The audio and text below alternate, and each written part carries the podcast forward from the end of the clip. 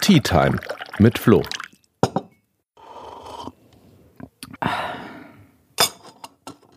Hi und herzlich willkommen zu einer neuen Tea Time mit Flo. Heute geht's um Bayern und Ungarn und darum, was das Verhältnis der beiden Länder eigentlich mit der Rechtsstaatlichkeit in Europa zu tun hat. Aber zuerst wie immer ganz kurz zum Tee. Heute trinke ich einen Assam-Tee. Das ist ein schwarzer Tee, der wird vor allem in Nordindien angebaut, hat ein total kräftiges, leicht malziges Aroma. Man kennt den vielleicht von der Ostfriesen-Mischung. Da ist der auch oft drin und ist einer der wenigen Tees, in denen ich tatsächlich selber ein wenig Zucker reintue. Der schmeckt besonders gut im Winter vorm Kamin oder an kalten Tagen und jetzt bricht ja auch so langsam der Herbst rein. Aber zurück zur Rechtsstaatlichkeit. Was heißt das überhaupt? Nun, Rechtsstaatlichkeit herrscht natürlich in einem Rechtsstaat und für einen Rechtsstaat gilt, dass es ein Staat ist, der allgemein verbindliches Recht schafft, an das sich insbesondere auch die staatlichen Organe selbst halten müssen. Und es gibt ein paar wichtige Merkmale dafür. Zum Beispiel eine unabhängige gerichtliche Kontrolle, vor allem von Entscheidungen der Exekutive. Das hängt natürlich unmittelbar mit der Gewaltenteilung zusammen. Die Grundrechte müssen garantiert sein. Also Pressefreiheit kennen wir zum Beispiel. All das, was uns hier so wichtig ist, die Freiheit der Person. All das muss garantiert sein, das muss gesichert sein. Und es muss allgemeine Rechtssicherheit herrschen. Das heißt, für die Leute muss nachvollziehbar sein. Wie entstehen Gesetze? Wie können sie sich ändern? Wie gelten gerichtliche Entscheidungen? Warum ist die Rechtsstaatlichkeit in Europa so zentral und so ein zentraler Pfeiler, den wir überall brauchen? Nun, man stützt sich in Europa, das hat man in Artikel 2 des Europäischen Unionsvertrags festgelegt, auf unterschiedliche Werte. Und die Rechtsstaatlichkeit wird da in einem Atemzug genannt mit dem Schutz der Menschenwürde, der Freiheit, der Demokratie und der Gleichheit.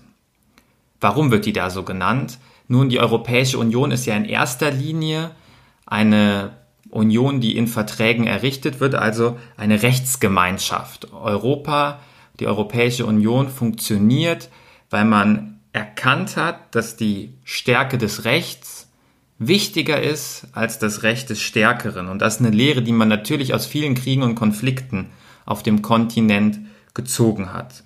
Und so eine Rechtsgemeinschaft kann nur funktionieren und existieren, wenn die Geltung und der Vollzug der gemeinsamen Rechte gesichert sind und wenn im Innern auch entsprechende demokratische Strukturen herrschen, die dafür sorgen, dass diese Rechtssicherheit, diese Rechtsstaatlichkeit gewährleistet wird.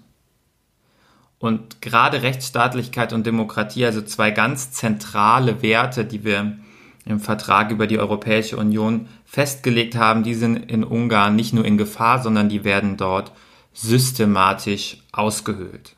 Dazu will ich euch eine kleine Chronologie geben. Das ist nämlich kein neuer, keine neue Information, dass die Rechtsstaatlichkeit und Demokratie da ausgehöhlt werden, sondern ein Prozess, der sich über Jahre hingezogen hat. 2011 wurde in Ungarn eine neue Verfassung ohne Beteiligung der Opposition beschlossen. Einerseits hat man der Verfassung einen patriotischen Stempel aufgedrückt von der damals schon von Orban geführten Regierung. Andererseits hat man Macht- und Einflussbefugnisse deutlich ausgeweitet.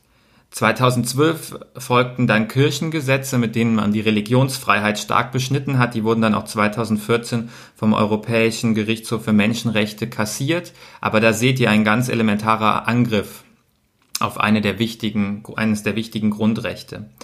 2013 folgte dann die Entmachtung des Verfassungsgerichts, weil bisher, bis zu dem Zeitpunkt, konnte das Verfassungsgericht auch Verfassungsänderungen begutachten und zurückweisen, wenn sie gegen den Wesenskern der Verfassung verstoßen haben.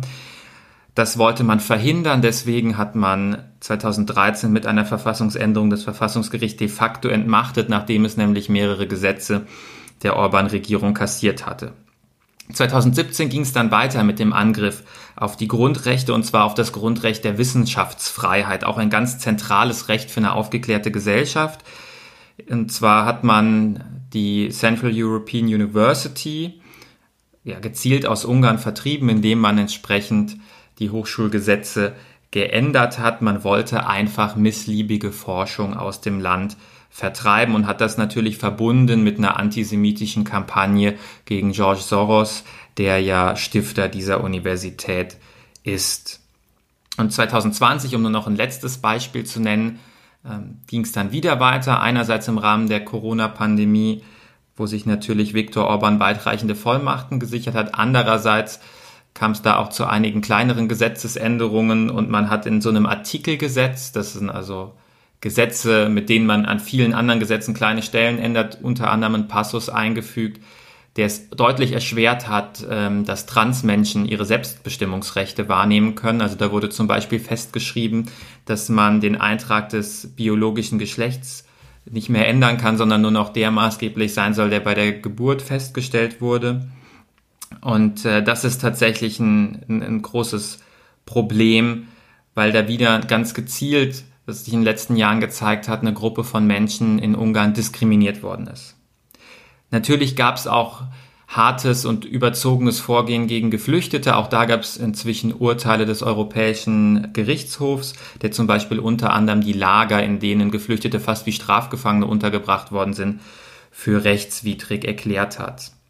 Und parallel zu diesen ganzen Änderungen auf Verfassungsebene und dem Angriff auf die Grundrechte gab es auch eine ganz gezielte Kampagne in den letzten Jahren gegen die freie Presse. Das heißt auch eine mit unterschiedlichen Mitteln einen großen Angriff auf die Pressefreiheit. Es hat eine massive Medienzentralisierung stattgefunden in Ungarn, die sich einerseits auf die deutlich stärkere und strengere Kontrolle der Regierung über die öffentlichen Medien stützt. Also man kann fast sagen, dass der öffentlich-rechtliche Rundfunk in Ungarn gezielt zur Staatspropaganda umgebaut wurde.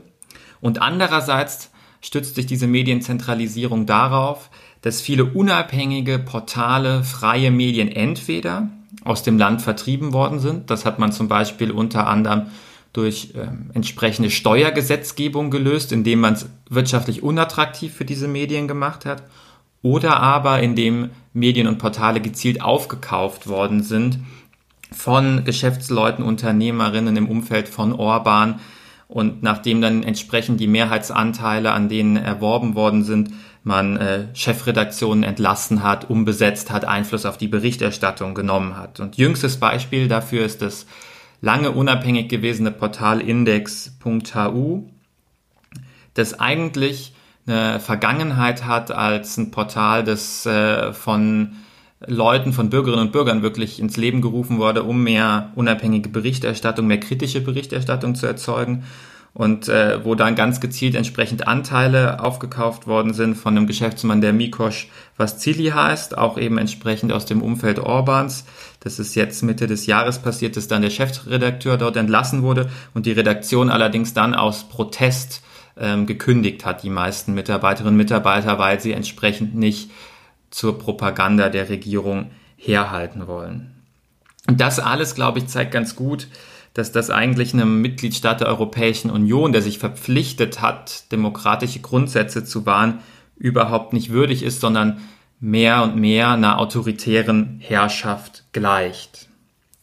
Ein ganz wichtiger Pfeiler an der Stelle, auf den komme ich aber später nochmal kurz, auf den sich das unter anderem stützt und das macht es doppelt Dramatisch sind äh, die Förderungen der Europäischen Union, denn durch die sogenannten Kohäsionsmittel, die eigentlich dafür sorgen sollen, dass die Lebensverhältnisse in Europa angeglichen werden, fließt relativ viel Geld an die ungarische Regierung. Und Viktor Orban hat es immer wieder geschafft, dieses Geld ganz gezielt in Kanäle zu lenken, die ihm nutzen in dem zum Beispiel Aufträge für äh, öffentliche Aufträge an Oligarchinnen oder Geschäftsleute in seinem Umfeld gegangen sind und äh, mit den Mitteln dann natürlich nicht das gemacht wurde, wofür sie eigentlich gedacht waren, sondern die dann umgelenkt wurden und unter anderem auch dazu beigetragen haben, dass so gezielt Aufkäufe stattgefunden haben. Wer mal nach Ungarn fährt, kann zum Beispiel in dem Dorf von Orban ein überdimensioniertes Fußballstadion und eine eigene Bahnlinie dahin bewundern. Das hat nichts damit zu tun, dass beides dort gebraucht würde, sondern dass entsprechend wirklich ganz gezielt öffentliche Gelder so vergeben wurden. Was hat das aber jetzt alles mit äh, Bayern zu tun? Natürlich sind wir auch Teil der Europäischen Union und es kann und darf uns nicht egal sein, was in anderen Mitgliedstaaten in Europa passiert. Aber es gibt zwei ganz konkrete Punkte, wo es Schnittstellen gibt. Einerseits die enge Verbundenheit der CSU zu Orban und andererseits die wirtschaftspolitischen Verflechtungen. Ich will vielleicht erst auf die enge Verbundenheit der CSU eingehen. Man muss sich mal klar machen. Ich habe ja eben die Chronologie der Ereignisse vorgetragen. Also wir hatten 2011 die Verfassungsänderung, wir hatten 2013 die Entmacht, de facto Entmachtung des Verfassungsgerichts, wir hatten 2017 die Auseinandersetzungen um die Wissenschaftsfreiheit und trotzdem war Orban 2018 im Frühjahr Gast auf der Winterklausur der CSU-Bundestagsfraktion. Und trotzdem wurde ihm noch nach den, nach den Wahlen in Ungarn im Frühjahr 2018 zum Wahlsieg gratuliert, und zwar unter anderem von Seehofer und von Stoiber, der da auch persönlich ein ganz enges Verhältnis pflegt. Und ich finde, es darf nicht sein, dass ähm, Demokratinnen da jemandem gratulieren, der ja selbst davon spricht, dass er eine illiberale Demokratie installieren will, sondern vielmehr bräuchten wir ein klares Signal aller Demokratinnen, dass sie solchen Feinden der Demokratie die rote Karte zeigen. Und da braucht es natürlich politische Reaktionen. Was gerade verhandelt wird auf europäischer Ebene, ist ja unter anderem die Frage, inwieweit man die Gelder aus dem EU-Haushalt an Rechtsstaatlichkeit und Demokratie knüpfen kann. Ganz, ganz entscheidende Verhandlungen. Und ich wünsche mir da, dass noch ein viel stärkeres Signal kommt, auch aus der Bundesregierung, die ja von der CSU mitgetragen wird, dass das unabdingbar ist, weil es wirklich, das, darauf bin ich ja eben eingegangen, Möglichkeiten braucht, um dafür zu sorgen, dass diese EU-Gelder da ankommen, wo sie hin sollen, nämlich zu den Menschen, um für eine Angleichung der Lebensverhältnisse in Europa zu sorgen und andererseits zu verhindern, dass sie in Kanäle gelenkt werden, indem sie am Ende, in denen sie am Ende mehr Schaden als Nutzen anrichten. Also auf der politischen Ebene muss wirklich was passieren. Aber die politische Ebene ist tatsächlich nicht die einzige Stellschraube, die man hat und das will ich an der Stelle betonen. Wenn wir uns nämlich die wirtschaftlichen Verflechtungen anschauen, dann sehen wir eigentlich, wie eng Deutschland und Ungarn zusammenhängen. Die Zahlen sind natürlich von vor Corona. Und auch wie eng Bayern und Ungarn zusammenhängen. Wir hatten in den letzten Jahren eine kontinuierliche Steigerung des Handelsvolumens. Und das waren, gipfelte dann 2019 ein Handelsvolumen von 14,7 Milliarden Euro. Das ist aus Perspektive Bayerns der zehnte Platz weltweit im Außenhandel oder der achte Platz in Europa. Wie kommt das zustande?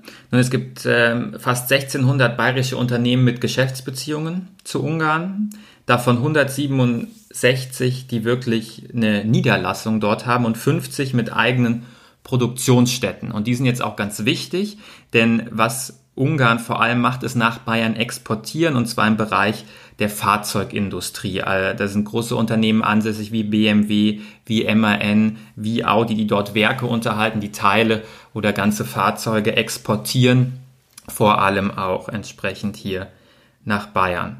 Und aus ungarischer Perspektive ist Deutschland tatsächlich der mit Abstand wichtigste Handelspartner. Zudem exportiert wird 25 Prozent der ungarischen Exporte gehen nach Deutschland und darunter die meisten nach Bayern. Wenn man sich das klar gemacht hat, dann sieht man eigentlich, dass wir auch eine, aus dieser engen Verflechtung heraus eine Verantwortlichkeit dafür haben, für Demokratie und für Rechtsstaatlichkeit Sorge zu tragen. Man hat jahrelang äh, mit der Regierung in, in Ungarn eng zusammengearbeitet, hat viel wirtschaftspolitische Förderung betrieben und gleichzeitig viel zu oft weggeschaut, wie sich die demokratische und rechtsstaatliche Situation in dem Land Jahr um Jahr verschlechtert hat. Und das muss jetzt dringend korrigiert werden. Einerseits natürlich, indem man unmittelbar auf die Unternehmen einwirkt, denn letztlich liegt es ja auch im Eigeninteresse der Unternehmen, dass in Ungarn rechtsstaatliche Zustände herrschen, denn nur wo ich Rechtsstaatlichkeit, damit Rechtssicherheit habe, kann ich wirklich sinnvoll Investitionen tätigen und in die Zukunft hinein planen. Andererseits aber auch, indem man die ganze Frage der Außenwirtschaftsförderung nochmal überdenkt. Der Freistaat Bayern unterhält zum Beispiel in Ungarn eine Repräsentanz, also trägt auch den Titel Repräsentanz des Freistaats Bayern, ist angesiedelt an der Außenhandelskammer. Und auf meine Nachfrage beim Wirtschaftsministerium was denn diese Repräsentanz schon mal für Demokratie und Rechtsstaatlichkeit in Ungarn getan hat, wenn wir schon eine bayerische Repräsentanz dort haben, kam bloß die lapidare Antwort, die sei dafür ja einfach nicht zuständig. Und ich finde, das kann nicht sein. Wir können nicht auf der einen Seite Wirtschaftsförderung betreiben und auf der anderen Seite bei Demokratie und Rechtsstaatlichkeit wegschauen, wo wir doch eigentlich zusammen in einer Europäischen Union organisiert sind. Genau dasselbe gilt auch für die ganzen direkten Förderprogramme, also die Landesförderanstalt, das ist sowas wie die KfW auf Landesebene in Bayern, die unterhält unter anderem Programme, um Unternehmen zu unterstützen, die Investitionen im Ausland tätigen und damit zum Beispiel Arbeitsplätze in Bayern schaffen oder Unternehmen aus dem Ausland, die in Bayern entsprechend tätig werden wollen. Und 2016, das ist auch aus derselben Anfrage hervorgegangen, gab es zum Beispiel Konsortialdarlehen über 11 Millionen Euro für Unternehmen, die in Ungarn investieren wollten, abgesichert durch bayerische Steuergelder. Und auch da muss dringend eine Rechtsstaatskonditionalität ran. Ich habe überhaupt kein Problem damit, dass wir versuchen, den Handel in Europa zu stärken, aber das muss unter Vorzeichen passieren, die Rechtsstaatlichkeit und Demokratie genügen. Und dann gibt es noch eine Reihe von anderen Sachen, über die man sprechen muss. Delegationsreisen, Messeauftritte, das Go International Programm für kleine und mittlere Unternehmen. All da sind Stellschrauben, um auf Rechtsstaatlichkeit und Demokratie hinzuwirken. Und wie schwierig die Situation tatsächlich ist in Ungarn, hat ja auch nochmal der Rechtsstaatsbericht der Europäischen Union gezeigt, der jetzt erstmals rausgekommen ist und über jedes Land ein Rechtsstaatskapitel enthält. Und ich habe in Reaktion auf diesen Rechtsstaatsbericht auch nochmal mit einem Antrag die Staatsregierung aufgefordert, also sorgt bitte dafür, dass auf europäischer Ebene härter an der Rechtsstaatskonditionalität im Haushalt gearbeitet wird, dass härter am Thema Rechtsstaatlichkeit insgesamt gearbeitet wird. Schaut aber auch, was wir hier tun können. Also überprüft doch bitte nochmal diese ganzen äh, Förderprogramme. Wie können wir da Rechtsstaatlichkeit reinbringen? Wie können wir zum Beispiel Rechtsstaatlichkeit in Kooperationsverträge in Kooperationsverträgen mit Universitäten verankern. Wenn jetzt eine bayerische Universität mit einer ungarischen Universität eine Forschungskooperation abschließt und sich dann herausstellt, dass die Wissenschaftsfreiheit an der Partneruniversität bedroht wird, dann muss es eine Möglichkeit geben, dass man zum Beispiel Gelder stoppt, die in das gemeinsame Projekt fließen. Das alles wären ja Hebel und Möglichkeiten, mit denen man Anreize schafft, dass Ungarn mehr für Demokratie, mehr für Rechtsstaatlichkeit tut und diesen Pfad verlässt, auf dem das alles erodiert wird. Ihr seht das Thema Rechtsstaatlichkeit und auch die Frage der wirtschaftspolitischen Beziehungen, das treibt mich einfach um, weil ich der festen Überzeugung bin, dass man beides voneinander in einer Europäischen Union, die ja in den letzten Jahren eigentlich eher zusammengerückt ist und auch viele gemeinsame Werte teilt, zumindest auf dem Papier, dass man das nicht voneinander trennen kann.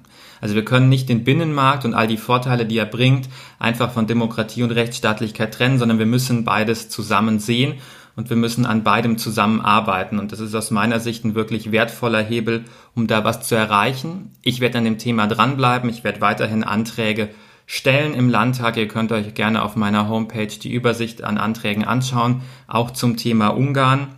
Dasselbe gilt im Übrigen für Polen, das wäre fast eine eigene Folge wert. Auch da sind die wirtschaftspolitischen Verflechtungen spannend. Auch da werde ich dranbleiben. Ich freue mich auf die nächste Tea Time mit euch.